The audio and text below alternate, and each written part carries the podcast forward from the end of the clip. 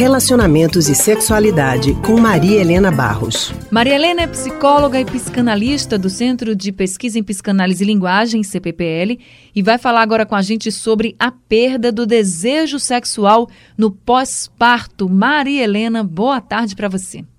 Boa tarde, Anne. Boa tarde a todos. Boa tarde, Maria Helena. Ô Maria Helena, a apresentadora de televisão Sabrina Sato declarou recentemente que depois do parto da sua primeira filha, perdeu o desejo sexual. Aí, Maria Helena, que a gente queria saber se essa situação acontece realmente com muita frequência durante esse período do pós-parto. Veja bem, Anne, o período do pós-parto é um período extremamente delicado para a mulher, né? Porque ela faz uma regressão muito importante para a chegada do bebê, para poder se identificar com o bebê. E, de certa forma, há uma perda do bebê na barriga e o confronto com o filho real, lá, que tem toda uma construção afetiva que vai se dar, não é? Do ponto de vista científico, se é comum, se não é comum, teria que a gente ver isso na perspectiva hormonal, o que é que há nesse campo, né? Do ponto de vista mais psicológico, é possível sim acontecer, né? Como algo que faz parte de um momento extremamente delicado. Ela está voltada mais para si, voltada mais para o bebê. O papel do pai nesse momento é fundamental, né?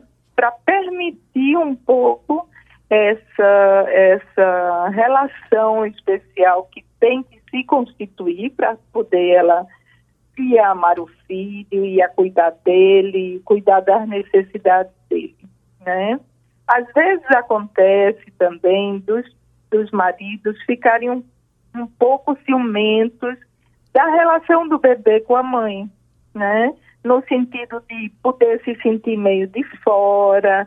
Então, a importância do pai é fundamental, ele precisa saber disso, só que ele vai estar ali ajudando a esposa, ajudando a, a mãe da criança a construir essa relação, certo? Ô Marilene, vai ser importante ele perceber que pode ser realmente um momento em que a, a mãe não tem a mesma uh, desejo e atração sexual naquele instante, mas a amorosidade não se perde, né? E é importante que as mulheres entendam que podem passar por isso sem se sentirem desconfortáveis ao extremo e que isso se recupera com o tempo? Com certeza. Né? A partir do terceiro mês, o bebê já começa né, a entrar numa outra fase do seu processo de desenvolvimento. Ele já está mais forte, terceiro quarto, digamos assim, né? Isso não é muito preciso, depende do tempo de cada bebê e de cada mãe, mas a partir do quarto, quinto mês, a criança começa a ficar mais independente, né?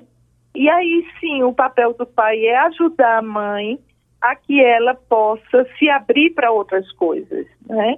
Então, ela poder começar a dar uma saída para ir jantar fora e dar uma saída. E, e a, a, demanda sexual poder acontecer, né? O desejo sexual poder acontecer novamente. Agora, é Maria preciso o casal ter paciência, né? Nesses momentos. É importante também que a mulher converse, não fique com essa falta de desejo sexual a, ali lhe atormentando, por exemplo. É importante que ela converse com o marido, é importante que ela converse com amigas também.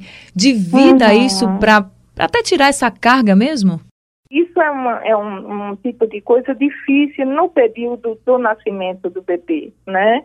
Por isso que é importante, assim, os grupos é, durante a gravidez, as conversas durante a gravidez, para se falar sobre essas experiências. Às vezes, é, a amamentação é uma coisa extremamente difícil também, é preciso se falar, conhecer, ver as possibilidades, respeitar também as possibilidades da mãe, né? Sem impor uma amamentação é, é, de qualquer forma, né? Então, é uma situação delicada e conversar é fundamental. Agora, isso normalmente não acontece no momento que está sendo vivido a experiência, porque nesse momento você está tomada pelos acontecimentos, Verdade. entendeu? Então, por vezes é preciso de uma ajuda, o casal ir conversar junto com o bebê, é, para a entrada desse novo ser na relação do casal, isso é fundamental, né?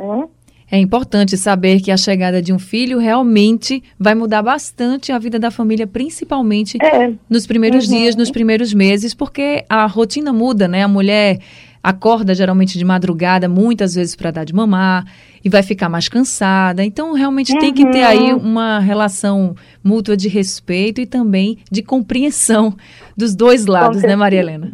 Isso mesmo. Tá certo, Maria Helena. Muito obrigada por conversar com a gente aqui no Rádio Livre. Ok, obrigada a vocês. Uma boa tarde a todos.